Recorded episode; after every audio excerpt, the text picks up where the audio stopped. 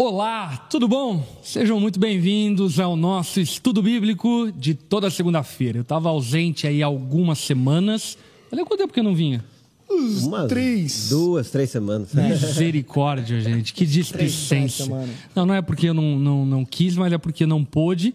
Aliás, eu amo estar aqui com essa Mas bancada foi maravilhosa. viajar para trazer informações em primeira mão sobre a Terra Opa, Santa para opa. nós. Olha aí. Voltei entendido de tudo, geografia, É. história. A gente vai falar maravilhas hoje. Hoje o estudo É. Vai bíblico vai subir um degrau. É, hoje o texto vai ser para os iluminados a partir da visão gnóstica. Mas eu estava viajando, fui para Egito, Israel, ah, numa caravana que eu promovi, foi maravilhosa. Ah, 39 pessoas estavam junto lá na nossa caravana. Foi um Caraca. tempo poderoso de salvação, de quebrantamento, de Top. Deus falar conosco. Cara, você já imaginou, Geiseriel? Pensa comigo. Penso. Você ler o texto de Êxodo, aonde Deus dá as tábuas da lei para Moisés Cara, no Monte. Sinai, você ler esse texto em cima do Monte Sinai, Não. aonde o povo via raios, trovões e glória. Não, eu vou te dizer. Esse tipo de rolê, cara, é um rolê pro cara se derramar em lágrimas. Hum. Porque, por exemplo, tu vai subir no monte lá e tu vai cantar morada lá em cima. A gente Eu vou subiu. subir no monte. A, a gente subiu cantando. a Ah, gente subiu maravilhoso, cantando. cara. Que ó, eu levei uma caixinha da JBL. Tu já foi com o Brunão morada lá, não foi aquela vez? Ele tava Não, lá. ele foi na segunda turma, eu fui na ah, primeira ah, turma. tá. Mas porque imagina com o Brunão morada Não, cantando aí no Sinai, cara. a- eu fui com o Rodolfo Abrantes Pá. e a gente entrou em Jerusalém cantando Isaías 9. Bah, aí tu vê. Ai. Não, aí Na tu vê. Nova Jerusalém. Ah, maravilhoso. E cara. aí, pra dar esse repeteco, na ocasião agora, eu coloquei no som do ônibus Isaías 9 também. E o Jeff cantou. E o Jeff cantou. Maravilhoso. Cara, Enfim, Jeff- muito bom, gente. não, Foi o Jeff- maravilhoso, foi maravilhoso, maravilhoso. Não tem nem palavras pra explicar. Ah, Eu liderei essa caravana, foi uma experiência incrível. E, aliás, já tô arrumando e preparando a próxima caravana para 2024. Inclusive, o assunto do Na Mesa essa semana, ah, quinta-feira, 18 horas, vai ser sobre Israel, sobre a nossa experiência na viagem, vamos contar algumas experiências, assim por diante.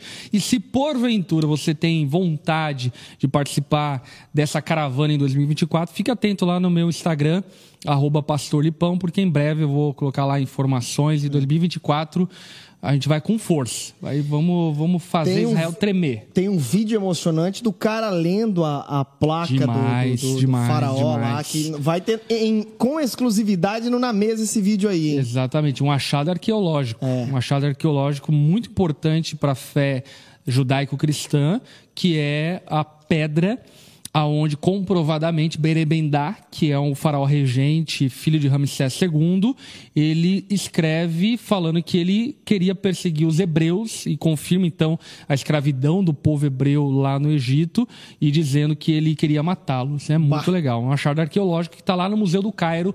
Eu vi e o nosso guia histórico cultural lá ele leu ah, o- as escritas lá egípcias e comprovadamente então ah, havia essa perseguição do Merembedá contra ah, Israel contra o povo hebreu maravilhoso inclusive é importante você saiba que isso comprovado arqueologicamente, enfim. Ah, por exemplo, o Isaião, que é um hebraísta de primeira. Essa semana, inclusive, curiosamente, ele estava em Israel, no. Egito, e ele postou uma foto da placa falando sobre o achado e tal. Enfim, muito Incrível. legal. Maravilhoso. Enfim, foi bom demais, mas é bom estar em casa. Tava com saudade. Cara, eu tava com uma saudade de estar no culto na onda. É, né? Que eu vou dizer para vocês, enfim. E Ontem, ontem só os fortes aqui, né? Com a, a cidade embaixo da água. embaixo da água. Aqui alaga bastante, gente. Então, pra chegar na igreja, realmente a gente tem que passar por. É que enchentes. Joinville, só para quem é de fora, né? Joinville, essa temporada, novembro, dezembro, tradicionalmente chove muito. Uhum. Nos últimos anos não choveu tanto, mas esse ano caprichou e está honrando a tradição. Chovendo muito e alaga a cidade, enfim, faz parte aí do, do contexto Faz parte do calendário. climático, Né? do calendário Oh. hebraico É. joinvilense. Enfim, mas estamos de, de volta aqui. Bom demais, bom estar com você, Geise. Bom, Bom, estar com você, você de Rob. volta? Muito bom, muito bom. Maravilha. Rob ontem estava visitando a Onda Dura Florianópolis. É Florianó- aí, amada Floripa. Aliás, um abraço pro pessoal que tava lá participando do culto. Várias pessoas. Geise, deixa eu te dizer. Pediram eu autógrafo. chego- não, Tu não que é o. Geise, não falaram? Não, não. Os caras chegam pra mim e dizem: E aí, Robão da Massa? Como assim, rapaz? Lá em Curitiba aconteceu, em Floripa aconteceu. Coisa do Geise Zeriel, né? Aí, ó, Mas é Massa. ótimo, pessoal. Pode chamar de Robão da Massa, Hobby, enfim. Roboão da massa. Aliás, aliás, aliás, é, vamos pro texto bíblico, mas eu preciso falar algumas coisas. Primeiro, dá o seu like, ok? Dá o seu like aí. Segundo, quero saber de qual cidade você está nos acompanhando. Coloca aí qual é a cidade que você está nos acompanhando. Terceiro, você pode agir generosamente contribuindo para o projeto digital da Onda, dando um superchat. Vai ali no cifrãozinho lá embaixo, dá sua contribuição. Qualquer real aí ajuda, coopera. No montante a gente consegue fazer ah, cada dia melhor o nosso programa digital na mesa, estudo bíblico, cultos ao vivo. Ah, todo esse, esse recurso é útil para podermos investir no projeto digital da Onda Dura, tá bom?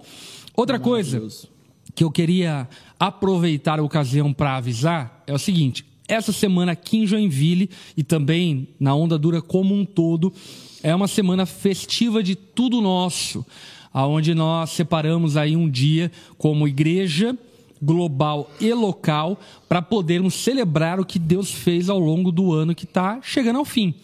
E esse é a ocasião aqui em Joinville. Nós vamos ter o nosso Tudo Nosso no domingo, 7 horas da noite.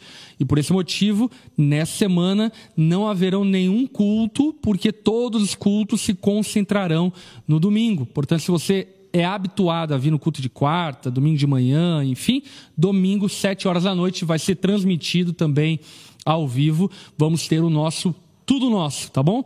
Tudo nosso, domingo, sete da noite. Prepara a beca, prepara a roupa aí boa para estar junto conosco, tá bom?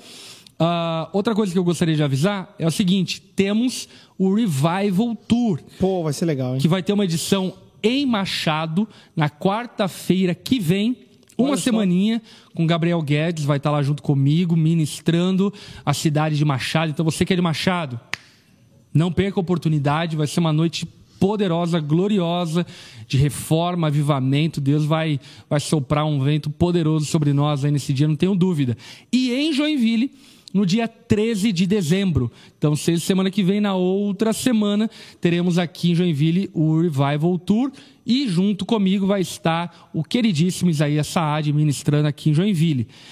Também, já dando aqui o aviso de antemão, vamos ter a edição do Revival Tour Estados Unidos. Olha só. Você que é dos Estados Unidos, reserve aí a data e não só reserve a data, mas compre ingresso. Aliás, produção, coloca aqui os links de ingresso para Machado, Joinville e também Estados Unidos. A gente vai ter a edição do Revival eh, nos Estados Unidos no dia 15 de janeiro. Olha vai só. estar ministrando eu, minha querida esposa Larissa e também a nossa querida amiga Laura Solgueres vai estar ministrando adoração lá em Charlotte, nos Estados Unidos. Então, se você legal. conhece alguém dos Estados Unidos, mora nos Estados Unidos, esteja junto com a gente dia 15, melhor, perdão, dia 15 é domingo, no dia 14 de janeiro, lá em Charlotte, North Carolina, nos Estados Unidos. Maravilhoso. Um janeirão Onda dura daqueles lá nos Estados Unidos. Daqueles frio, neve Frio lá? caindo. Neva, Ô, neve em pô. Charlotte, nesse... Ano passado eu peguei neve em Charlotte, em janeiro. Incrível, incrível. É isso. Falei todos os avisos? Falou. Falei. Depois a gente fala sobre os avisos mais à frente. Ah, preciso avisar uma coisa aqui. Infelizmente, a gente teria aqui em Joinville no dia 30 agora, quarta-feira, abertura do nosso Natal. Mas devido às fortes chuvas que o Geise já comentou aqui, vai ser inviável a gente fazer a abertura de Natal na quarta-feira. Mas não chore, não chore, porque decidimos então l- transferir a programação que faríamos, o presépio vivo. Gente, vai ser muito legal. Cavalo, galinha, cordeiro, eh, cachorro. Vai ter um presépio Vai ser a maravilhoso. mistura da Arca de Noé, meu amigo, com o nascimento de Jesus. É claro que é o presépio tradicional, né? Enfim, casinha de madeira e tal. É. E aliás, não foi assim que é o presépio original, né? Tu que estava na terra. Santa. Explica aí. Jesus. Explica lá! A Belém, a cidade, ela, na verdade, nem era uma cidade, era uma vila, né? E ela, ela, eles moravam em cavernas. Então, o, pres, o presépio, o, o lugar que Jesus nasceu não foi numa casinha de madeira, mas foi uma caverna, aonde as pessoas ficavam na frente para poder respirar o ar puro e os animais ficavam no fundo da caverna. Olha aí. Então Jesus eh, nasceu em uma caverna e aí o que é curioso é que ele ficou num coxo, né? Num, num- num- uma manjedoura que não era um berço, né? A manjedoura era o lugar onde o cavalo comia, Pronto. que era o lugar, enfim, mais adequado ali para Jesus poder dormir de maneira mais quentinha, tal, enfim. Então é isso. Que interessante. Mas a gente vai E ter eu presépio tenho- vivo. Eu tenho uma história sobre. Uma, uma piada, se eu puder contar aqui antes dos nossos bastidores, mas é bem rápida, tá? É assim, Bora. ó. Um dia. A pergunta é: vocês querem ouvir a piada do Geis? Não, só que, ó, um dia eu tava. é, eu tava, não. Um dia tinha um cara montando um presépio e aí uma pessoa perguntou: Cara, que lindo que você tá fazendo aí. Qual que é o seu nome pra eu é, te marcar aqui no Instagram? Que, que eu achei muito incrível o seu, seu presépio aí. Aí o cara falou: O meu nome está no que eu estou fazendo. Aí a pessoa falou: Como assim? Armando Nascimento de Jesus. muito boa, muito boa, gostei. Piadinha de Natal! Um beijo pra você. Piadinha de Natal, tá ok. Piadinha de Natal aí, pô. Bom demais, bom demais. Meu Deus. Vamos lá, já, já, já, já, já brincamos demais, Já né? Vamos pro texto bíblico, Vamos lá. até porque a gente não tem muito tempo. O texto bíblico de hoje é Marcos, no capítulo 7. Deus, Se você tá com a sua Bíblia aí, abra lá junto conosco, pega seu bloco de notas e vamos estudar aqui expositivamente o texto de Marcos, no capítulo 7. Uhum. Inclusive, ontem eu preguei esse texto. Se você não acompanha a pregação, tá arquivado aqui ah, no canal da Onda Dura. Você pode assistir depois com o tempo. Foi maravilhosa, não é porque eu preguei, mas o texto bíblico é maravilhoso, uma lição incrível. É um combate à religiosidade poderoso e creio que Deus tem muita coisa para falar com você também através da pregação. Mas vamos estudar o texto bíblico hoje, tá bom? Quero cumprimentar todo mundo que está nos acompanhando. A Sheila, que fez sua contribuição aqui. Valeu, Sheila. A Valeu, única, Sheila. inclusive. Faça um super chat aí, meu amigo. Ajuda esse projeto que é maravilhoso. É. Além de você aprender a Bíblia, você aprende com muito bom humor e alegria. Aleluia. A galera aqui, ó, da Onda Dura Macapá nos acompanhando, bom Olha aí. demais. Rafa também, da Onda Dura Machado. Aí. Semana que vem vamos estar juntos no Revival Machado. Galera Machado, vamos fazer bonito, viu? Ah, olha aqui, o Verdade. irmão Guilherme Lopes, da Metodista de São Bernardo do Campo, também está conosco. Aí. Maceió, Lagoas, galera da Onda Dura Online. Maceió, que Itapeva. é maravilhosa, Ce- Maceió. É. Bom demais. Estava em Recife, pertinho ali de Maceió. Recife sábado. também é maravilhoso, né? Vamos lá, vamos pro texto. Vambora. Marcos no capítulo 7. Eu vou ler, a gente vai comentando e vamos trocando ideia. Vambora. É, Os fariseus e alguns mestres da lei, vindos de Jerusalém, reuniram-se a Jesus. Então, assim, é importante você entender um pouco da geografia aqui. É, os fariseus e mestres da lei vão para uma festividade em Jerusalém e eles retornam em Jerusalém. Então, imagina você voltando de uma conferência né? Fogo puro. cheio de informação, conteúdo e etc e tal. E pensando no judaísmo, Jerusalém, no, no segundo templo, ali no templo de Herodes, era um lugar de muita religiosidade. O segundo templo ele é marcado por um extremo acho que não é nem zelo a palavra, acho que usar a palavra zelo é equi- é equívoco, É, mas por uma extrema religiosidade, por um extremo tradicionalismo que foi ah, vivido a partir do segundo templo, aonde eles começaram a estabelecer diversas tradições, rituais, ah, o Talmud ganhou volume por causa que foi acres- acrescido ali diversas leis, costumes, assim por diante. Então, esse povo vai para esse centro religioso, vê lá o templo, ah, houve a instrução dos mestres, rabinos, e agora eles voltam para a região da Galiléia, onde Jesus ainda estava, e ali então vão eh, discutir, debater com Jesus. Afiados vão debater com Jesus. E olha só o verso 2. Viram algum dos seus discípulos comerem com as mãos impuras, isto é, por lavar. Aqui é importante fazer uma, uma, uma observação. O problema não era um problema sanitário, não era um problema de higiene, mas era um problema de religiosidade. Uh, o João Marcos, inclusive, escrevendo para os romanos, ele vai se prestar aqui a explicar para os romanos aquilo que talvez eles não entenderiam muito bem a partir do verso 3. Então eu vou ler aqui a partir do verso 3 e depois a gente aprofunda a explicação. Uhum. Ele vai dizer aqui no verso 3: Os fariseus e todos os judeus não comem sem lavar as mãos, cerimonialmente, apegando-se assim às tradições dos líderes religiosos. Observa a fala de Marcos. Não é a tradição do, da Torá, do Pentateuco, mas a tradição dos líderes religiosos. Daqui a pouco a gente explica isso. Uhum. Quando chega, chegam da rua, não comem se antes lavarem e observam muitas outras tradições, tais como lavar de copos, jarras, vasilhas e metais. Enfim, tem muita coisa para falar sobre isso, mas quero dar espaço. Quer falar alguma coisa aí?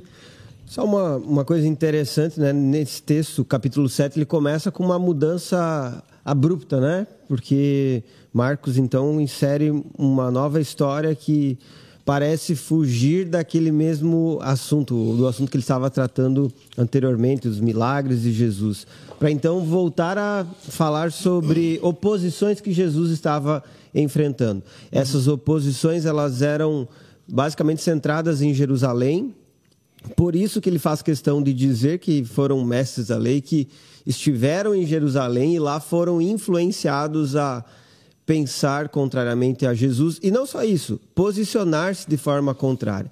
Então eles chegam é, nesse momento diante de Jesus para questionar algo que estava sendo vivido uhum. pelos discípulos. Uhum. É importante que seja dito que além das leis que estavam escritas no Antigo Testamento, foram desenvolvidas as mitzvahs, 613 mitzvahs, que eram como que é, complementos para a lei, é, algo além que era acrescido para que eles então pudessem observar de forma mais rigorosa ainda um serviço, uma adoração, um reconhecimento de Deus em suas vidas. Uhum. Porém, essas mitzvahs, essas leis que foram criadas de forma exterior, elas denotavam muito mais um pensamento humano tentando justificar-se diante de Deus ou tentando de forma própria é, colocar-se como justos ou corretos, do que propriamente coisas que o próprio Deus estava questionando ou pedindo, exigindo deles.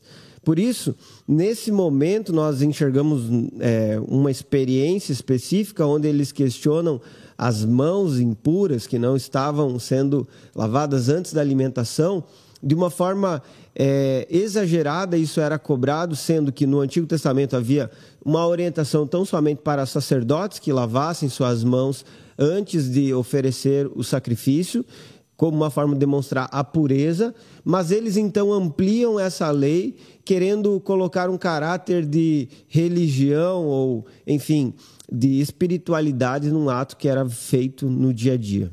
É, Diga-se de passagem, inclusive, né, que esse acréscimo das mitzvahs e do Talmud, enfim, é, são acréscimos que eles alegavam vir da tradição oral de Moisés, mas que eles não haviam ah, escrito na Torá. Ou seja, era um claro acréscimo às escrituras. Ponto. É. Era isso. No, nos dias de Jesus, elas tinham ganhado esse aspecto de é, pé de igualdade com a escritura. Uhum. É, Jesus ele chega a denunciar isso, né? A gente percebe isso nos evangelhos, né? Até uma coisa interessante sobre essa questão de Jerusalém e o segundo templo, porque essas leis, né? É, é muito interessante porque elas são, elas entram né, junto com a criação desse novo judaísmo, né? Que no fim das contas tudo isso para eles, enquanto deixa povo eu, judeu. Deixa eu só explicar uma coisa para a galera não ficar flutuando. Uhum. Quando a gente fala o segundo templo, é porque houve um primeiro templo construído por Salomão, uma visão que Deus havia dado a Davi e Salomão constrói. Na época do exílio babilônico, o templo foi ruído, e aí então Herodes vem e reconstrói o templo, e por isso é chamado o Templo de Herodes, ou o segundo templo, uhum. onde é fortalecida essa religiosidade judaica que até então não havia. Era é. diferente a prática religiosa do Templo de Salomão. Isso, até é, é, é, né, em caráter de nomenclatura, ah, não, não é correto chamar de judaísmo é, a religião israelita antes do, do, do, do, exílio. Porque é no exílio, por exemplo, que esse termo ele começa a ser utilizado para esse grupo socio-religioso. Mas um ponto interessante aqui nesse sentido, Heavy, é que para eles, é, enaltecer as tradições desses rabinos, até um desses é, rabinos importantes, que fundam uma escola muito importante, é, é avô de Gamaliel, que forma Paulo, uhum. uma, uma escola de, rabínica dessas. Então, eles tinham uma certa moral, assim, né? Era alguém que, que de fato tinha esses, esses partidos. E surgem como uma proteção ao próprio povo de Israel. Então, uhum. para eles, não era simplesmente o fato de lavar as mãos ou não. Era tipo assim, alguém se dizendo Messias, surgindo aí uma nova liderança é. que, cara, não está respeitando aquilo que a gente está lutando para prezar há tanto tempo, porque foi um resgate, né? Uhum. Por exemplo, a gente vai lembrar que o povo de Israel, nessa altura do campeonato, era um povo extremamente é, oprimido. De todos os lados, o povo ele sofria, ele era governado por alguém. Então, esse, essa, esse resgate, essas tradições orais, nada mais era do que uma preservação da, da própria. Da, da própria comunidade judaica. Então não era simplesmente é, ah, um ato religioso como um religioso dos nossos dias. Não, era uma afronta direta à vida daquele povo. Uhum. Então, para eles, essa questão religiosa.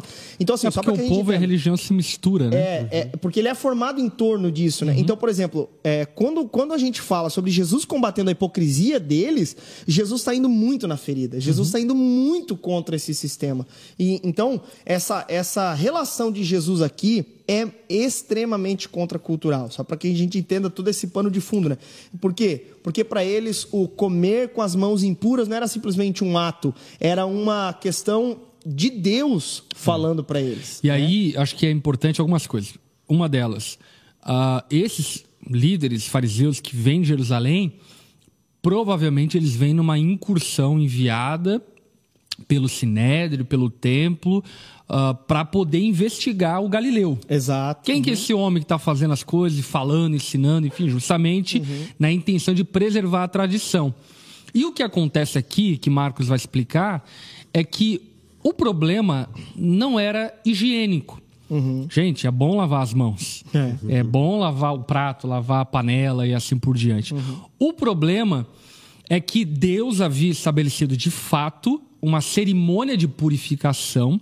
Uhum. E essa cerimônia de purificação, ela tinha um valor simbólico e didático para o povo, para que o povo soubesse que eles são indignos, impuros, uhum. inadequados, que eles não não são puros. Então, uh, há na lei judaica e também na tradição do judaísmo essas práticas de purificação cerimonial, aonde o povo uh, lavava as mãos, lavava uh, os pratos e assim por diante, nessa conotação de impureza e de necessidade de pureza. O problema, sabe qual é? O problema é que o judaísmo, em especial do segundo templo, uhum. ele passa a acreditar que a cerimônia de purificação poderia torná-los puros. Esse é o problema. Uhum. E é isso que Jesus está combatendo. Jesus não está combatendo lavar as mãos, ele não está combatendo a prática da lei da cerimônia de purificação. O que ele está combatendo é o equívoco de eles pensarem de que alguma ação exterior tem poder para purificar o coração. É. E era o que eles acreditavam. Eles acreditavam que o simples lavar de mãos poderia tornar, tornar o coração deles puro. Uhum. E o que Jesus vai deixar claro, daqui a pouco a gente vai ler o texto de uma maneira mais ampla, é que não, não o lavar as mãos não tem poder para tornar o teu coração puro, uhum. porque o nosso problema é mais profundo do que bactérias, do que micróbios, do que sujeira de um prato ou de uma mão. Nós precisamos de um milagre muito mais profundo. E a, além disso, também a, a, compreensão sobre o pecado, porque eles transformaram o combate ao pecado num simples cumprir regras ou obrigações. E naquele momento, então, ficou bastante claro. Exteriormente, cumprindo essas leis, é, essas normas que foram estabelecidas, você pode transmitir essa noção de pureza ou de santidade, separação para Deus. Sim. E Jesus, então, ele toca no ponto que é o pecado tem que ser combatido de forma verdadeira e não ser compreendido de forma é, religiosa, porque de fato o uso que estava sendo feito da religião afastava as pessoas do, da verdadeira compreensão do que era o pecado. Uhum. Boa, boa. E da verdadeira necessidade de um salvador, né? Que tinha tudo a ver com aquilo que ele viria inaugurar e ser, né? É isso aí. Então vamos lá, vamos continuar o texto. Verso 5. Então os fariseus e os mestres da lei perguntaram a Jesus: por que os seus discípulos não vivem de acordo com as tradições dos líderes religiosos? Note, não é de acordo com a Torá, mas as tradições. Em vez de comerem um alimento com as mãos impuras. Ele respondeu: Bem profetizou Isaías acerca de vocês, hipócritas, como está escrito. Então Jesus faz duas acusações proféticas de Isaías. Primeira, este povo me honra com os lábios, mas seu coração está longe de mim. Então, olha essa primeira acusação de Jesus aos mestres da lei. Olha o quanto ela vai fazendo sentido no que está acontecendo. O que Jesus está falando é: vocês são puros, limpos, são ah, bons esteticamente, superficialmente. O lábio de vocês parece puro, uhum. mas o coração de vocês não é puro. Vocês falam coisas bonitas, mas o coração de vocês não é belo. Vocês aparentam piedade, mas o coração de vocês não é piedoso. E aí então, segunda acusação: em vão me adoram. Seus ensinamentos não passam de regras ensinadas por homens. Então, Jesus está falando que todo esforço religioso deles era vão. Porque o esforço religioso deles olha só, passava por uma tentativa frustrante uhum. de tentar alcançar a purificação por meio das boas obras, por meio do esforço humano, uhum. por meio das tradições humanas. Ou seja, Deus nunca disse que eles seriam puros porque lavavam as mãos. Deus nunca disse que os, o cordeiro sacrificado, por exemplo, no templo, tinha poder para perdoar pecados. Isso nunca foi ensinamento bíblico. Tudo isso apontava para uma necessidade que em Cristo seria cumprida. É. Mas eles passaram a acreditar que o esforço humano, o mérito humano, as tradições humanas poderiam purificá-los, poderiam torná-los puros. E talvez você diga, pastor, mas isso não tem nada a ver conosco. Uhum. E eu digo para você, isso tem tudo a ver conosco. Por exemplo, se você acha que o fato de você orar diariamente te torna mais puro, você está caindo no erro dos fariseus. Uhum. Mas, pastor, orar não é bom? É bom, mas a oração não nos purifica.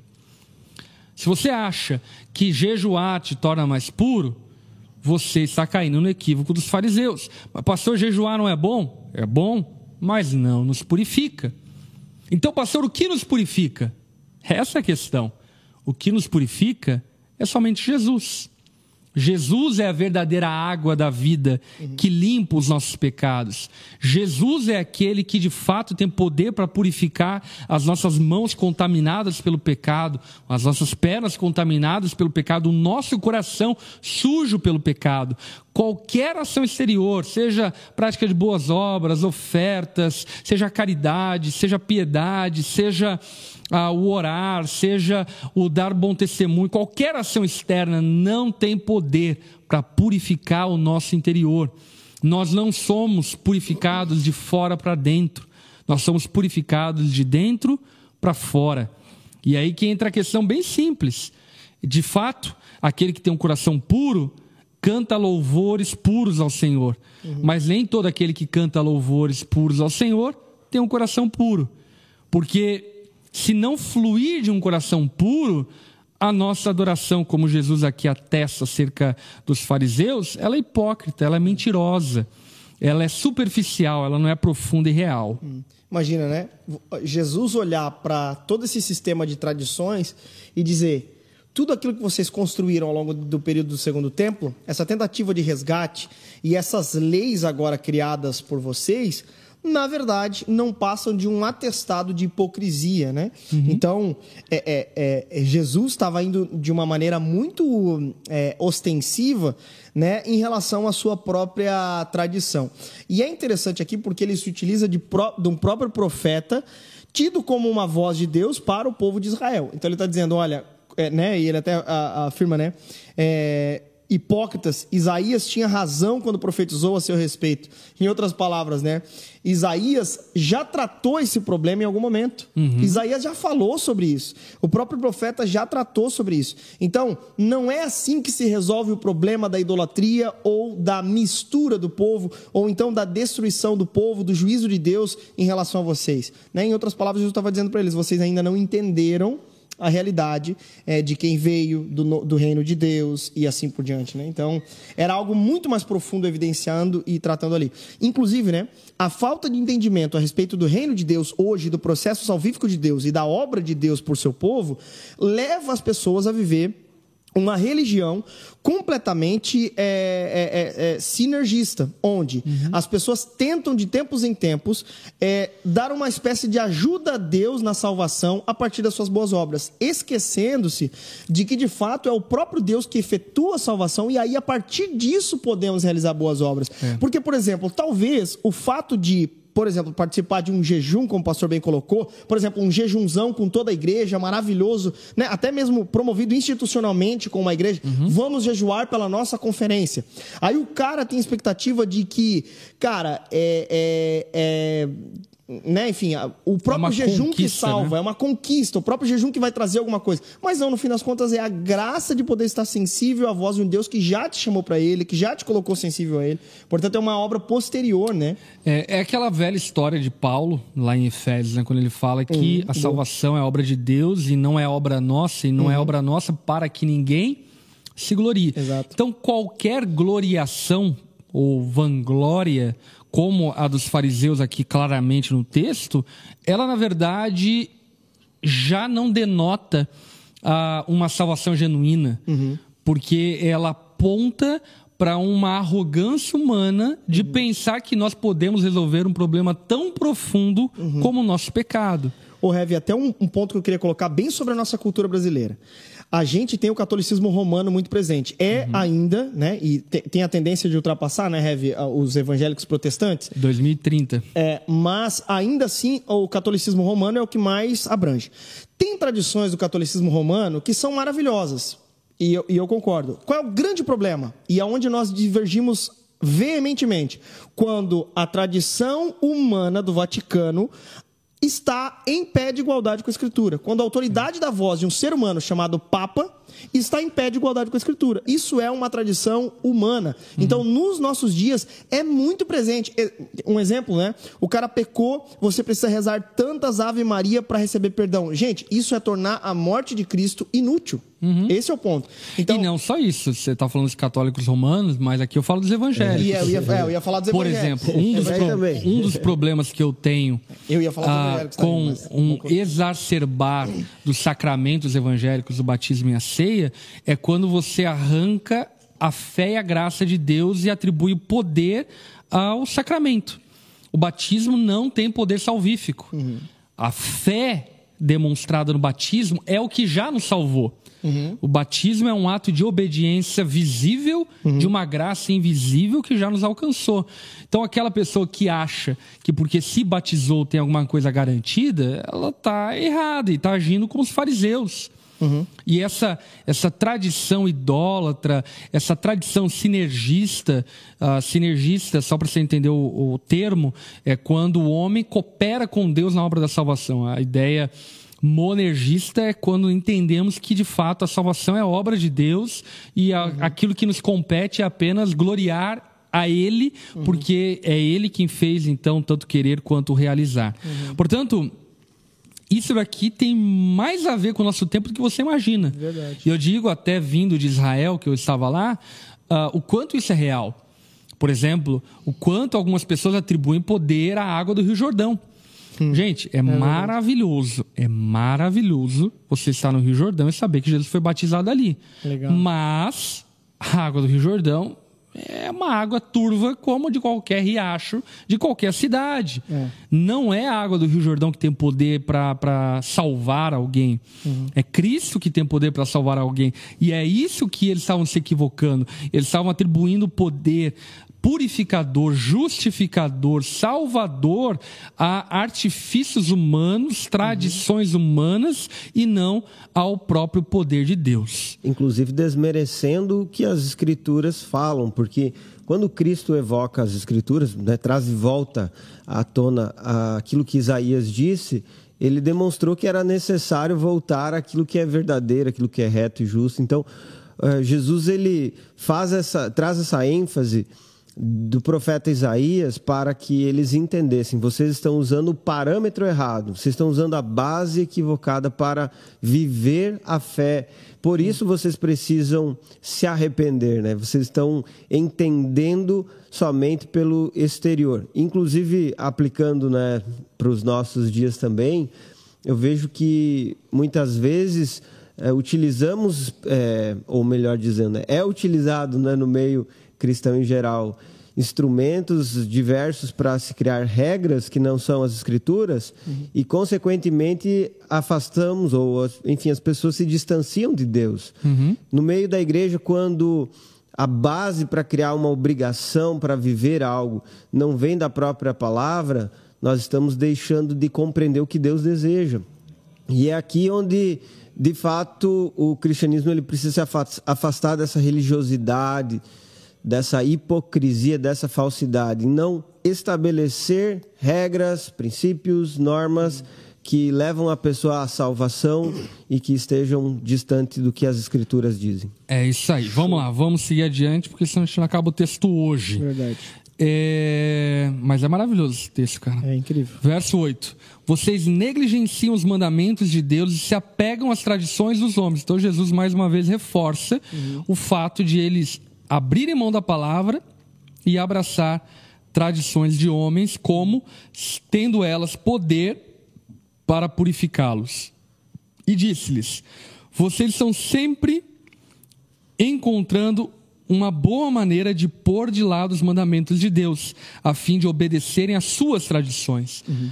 Uh, ele está falando sobre a habilidade humana de tentar se esquivar da dura palavra de Deus, uhum. reta palavra de Deus, para de alguma forma tentar nos auto-justificar. Por exemplo, na era da pós-verdade, muitos fazem isso tentando de alguma forma relativizar princípios morais absolutos.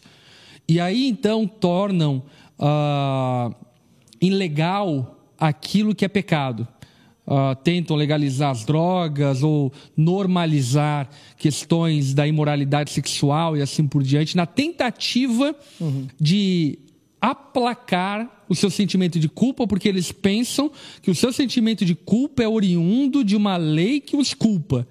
Mas a grande verdade é que você pode legalizar as drogas, você pode normalizar a imoralidade sexual e ainda assim o uhum. ser humano vai se sentir inadequado, sujo, impuro, impróprio. Por quê? Porque nenhuma ação exterior tem poder para nos purificar interiormente. Uhum. É isso que Jesus está ensinando. O que ele está ensinando é o quê? Que os recursos das tradições não podem resolver o nosso problema que é mais profundo e que, no fundo, todos nós conhecemos. Ele vai continuar dizer, então, no verso 9 ah, não, no verso 10. Pois Moisés disse: Honra teu pai e tua mãe, e quem amaldiçoar seu pai e sua mãe terá que ser executado. Mas vocês afirmam que se alguém disser a seu pai ou a sua mãe, qualquer ajuda que vocês poderiam receber de mim é corbã, ou seja, oferta, uma palavra hebraica, corbã. Isto é uma oferta dedicada a Deus.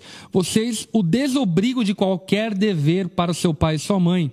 Assim vocês anulam a palavra de Deus por meio da tradição que vocês mesmos transmitiram e fazem muitas coisas como essa. Então aqui, né, só de maneira breve, Jesus ele exemplifica o que ele está falando. Uhum. E a exemplificação de Jesus é: a palavra de Deus fala, honra teu pai e tua mãe. E quando a palavra de Deus fala, honra teu pai e tua mãe, inclusive no contexto cultural, uhum. ela está pensando no fato de que na vida adulta ou a velhice do seu pai, uh, os filhos têm a responsabilidade de bancar, sustentar e cuidar dos seus pais, uma vez que, obviamente, no contexto cultural não havia previdência social privada ou algum tipo de aposentadoria para poder cuidar dos mais idosos. Isso é responsabilidade da família, ainda que no nosso tempo a, previdência ou algo do tipo, ainda continua sendo responsabilidade dos filhos a cuidar dos pais na velhice. E o que Jesus está falando, exemplificando, é: você diz o seguinte, é, ajudar meu pai e minha mãe é uma oferta. Então eu ofertei na igreja, ou ofertei no templo, e por isso eu estou desobrigado a cuidar do meu pai. Hum. Olha que absurdo. E isso a gente faz. Muitas, eu já vi muitas pessoas falando, por exemplo, ah, eu quero me consagrar a Deus e aí vou deixar o meu trabalho. E aí as contas em casa acumulam, entra no é. Serasa, no SPC, porque não está trabalhando, porque está se consagrando a Deus. Gente, é o erro dos fariseus. Uhum. Ou, por exemplo, ah, eu quero ser um missionário. E aí abandona a faculdade contra a vontade dos pais, assim por diante, para ser um missionário. Não estou dizendo que não possa haver chamados assim. Uhum. Porém, em grande parte das ocasiões, na verdade, esconde preguiça, uhum. é, uma vaidade, vontade de turismo. Constância. É, é e aí acaba negligenciando responsabilidades ah, sociais, responsabilidades familiares, em nome de Deus. É isso que Jesus está falando. Vocês uhum. dão um jeito. Uhum. de burlar a lei de Deus para poder viver suas próprias vontades em nome de Deus. Uhum. Como ele falou, né? Esse, é na minha, na minha versão tá aqui, esse é apenas um exemplo entre muitos outros, né? Nós, é. nós vamos lembrar que, por exemplo, é, a questão do trabalhar no, no, no no sábado, né? A lei dizia uma coisa e eles acrescentaram uma série de outras leis sobre o que não podia fazer no sábado. Né? Uhum. Sobre o que não. Né? Era uma dedicação e eles acrescentaram uma série de, de, de nãos que, daquilo que não podia ser feito. Né? E, e, Jesus ele é muito justo, né? Quando ele age de acordo com aquilo que não contraria Moisés, mas ao mesmo tempo contraria as tradições. É isso que eles, ficaram tão, eles ficavam tão revoltados com Jesus, né? Uhum. E é uma questão de distorção das escrituras, né? Então usa Nossa. o que for necessário para distorcer a verdade. Por isso que uma das maiores necessidades que nós temos no nosso dia, nos nossos dias é estudar a Bíblia, conhecer uhum. a verdade.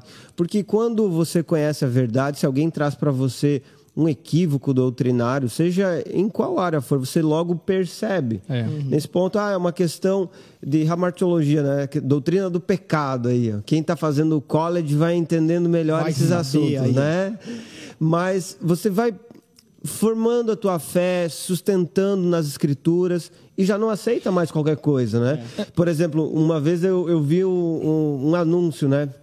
Venha comprar o sabonete do sangue do cordeiro e lave-se e limpe-se dos seus pecados. Eu disse, como assim? Uhum, então, para me limpar dos meus pecados, eu tenho que usar esse sabonete. É. Então, quem conhece as escrituras Loucura. já utiliza a verdade para combater esse engano. Até, inclusive, ontem Boa. eu citei isso na Boa. pregação, né? Falando o seguinte: a ignorância não é uma maldição, mas ela pode gerar muitas maldições. Isso.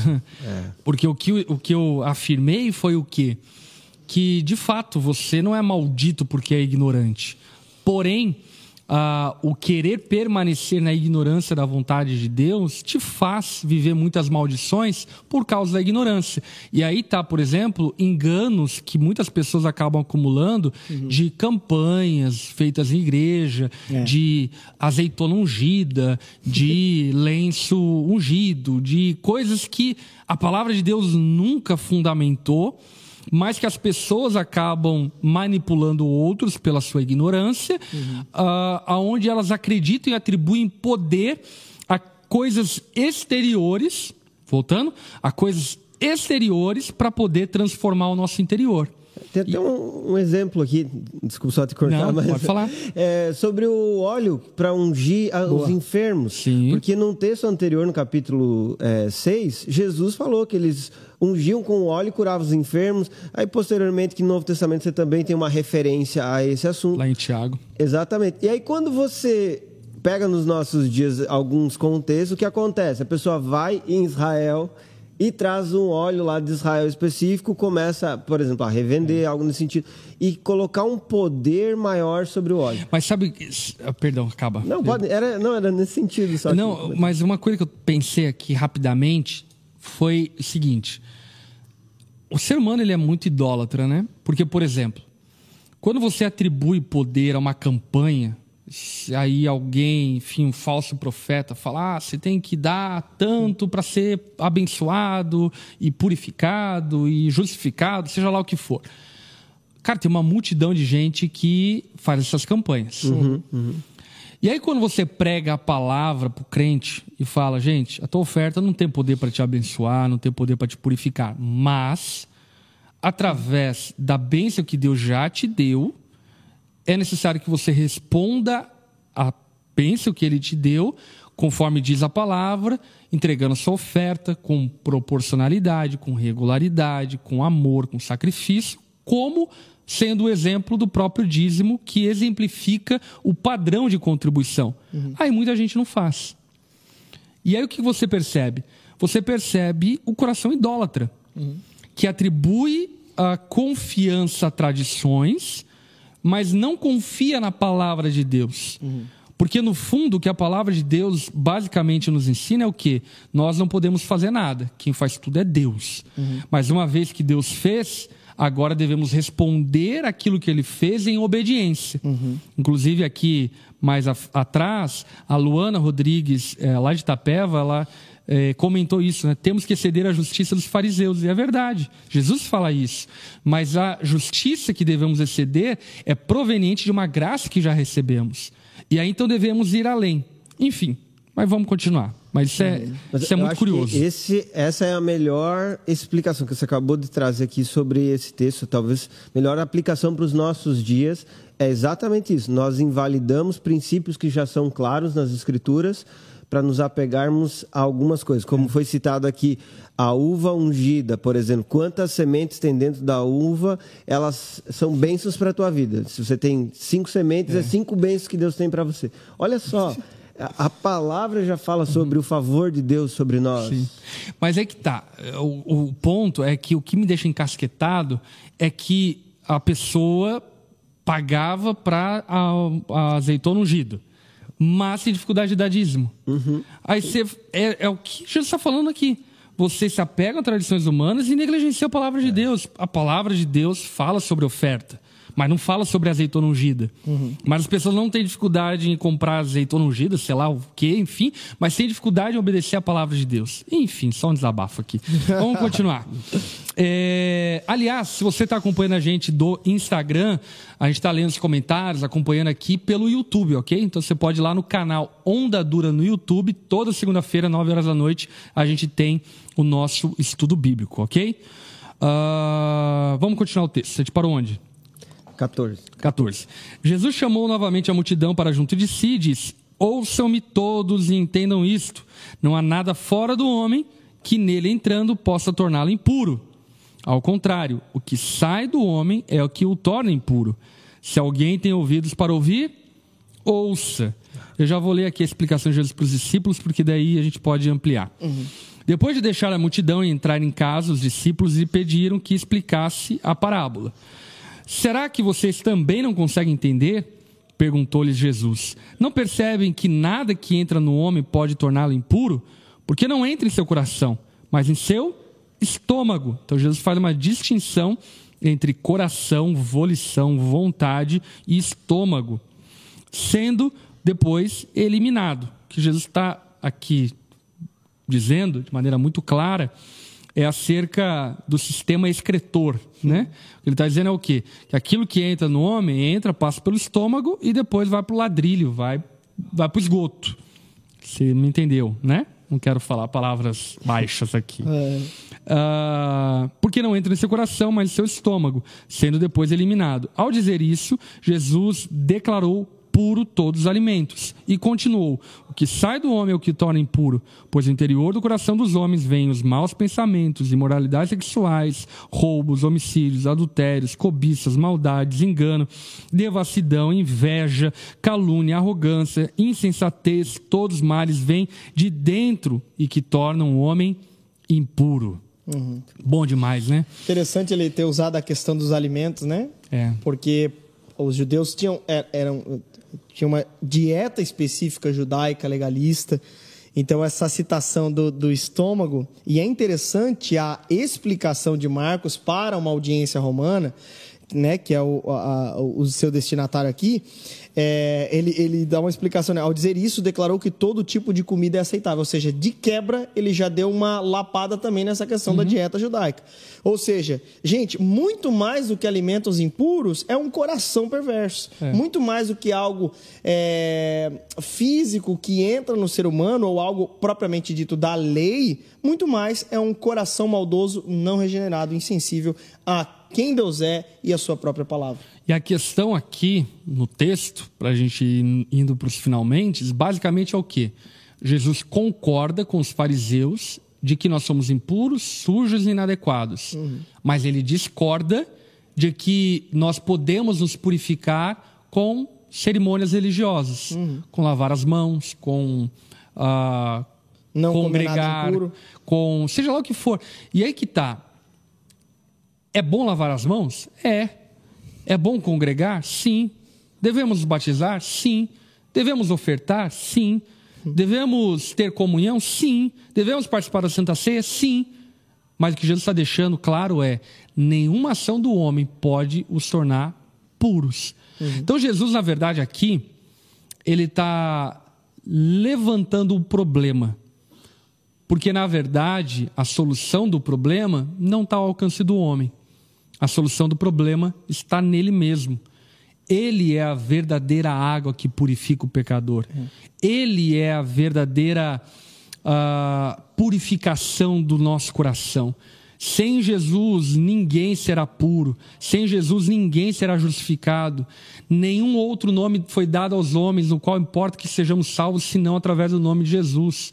Por esse motivo, meus irmãos, a religiosidade, não estou falando a religião, a religiosidade, ela é inútil.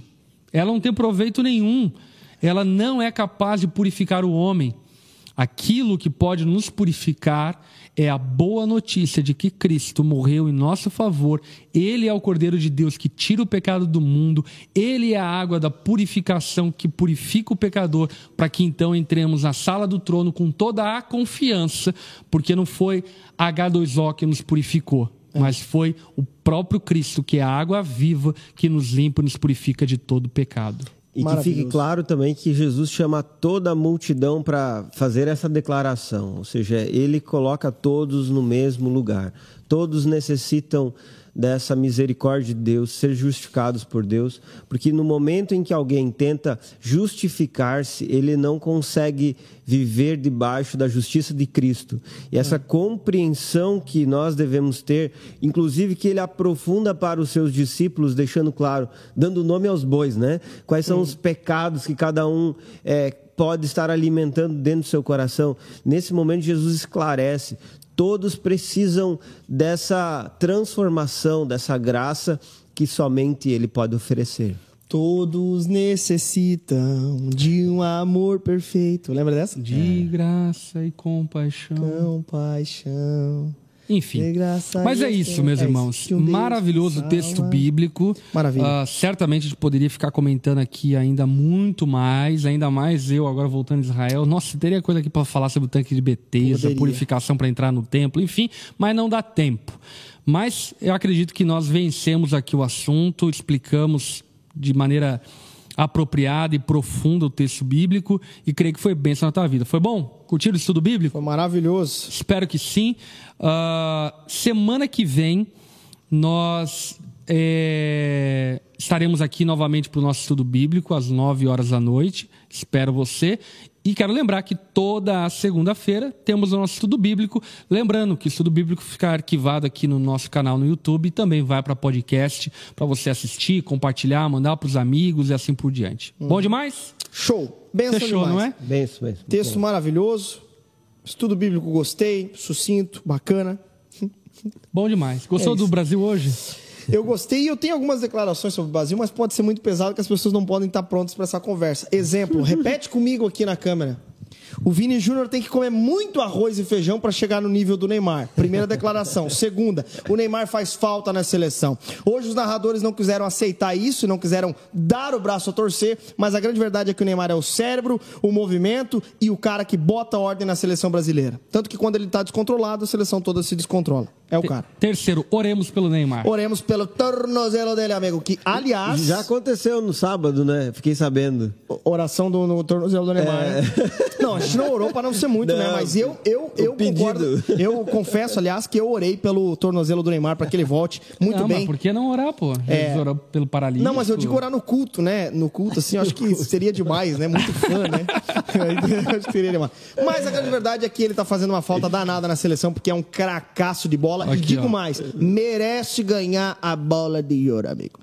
A Luana Rodrigues colocou, adulto Ney fez falta demais. Ah, é isso aí, Luana. Sabe de futebol, entende tudo, caramba. É isso aí, bom demais. Até segunda-feira que Não, vem. Só uma coisa que eu quero falar é que o Brasil vai ser ex esse ano. Eu acho que o caminho tá se tornando Galera, cada vez mais fácil. grava isso daqui, o Geiseriel lançou uma palavra profética. Não, brincadeira. Tradições humanas. brincadeira, brincadeira. Mas é isso, gente. Toda segunda-feira, 9 horas da noite, estamos aqui no Estudo Bíblico. Quinta, às 6 da tarde, temos um Na Mesa. E eu espero você também, tá bom? Vini Júnior. Deus abençoe. Até a próxima. Tchau, tchau, gente.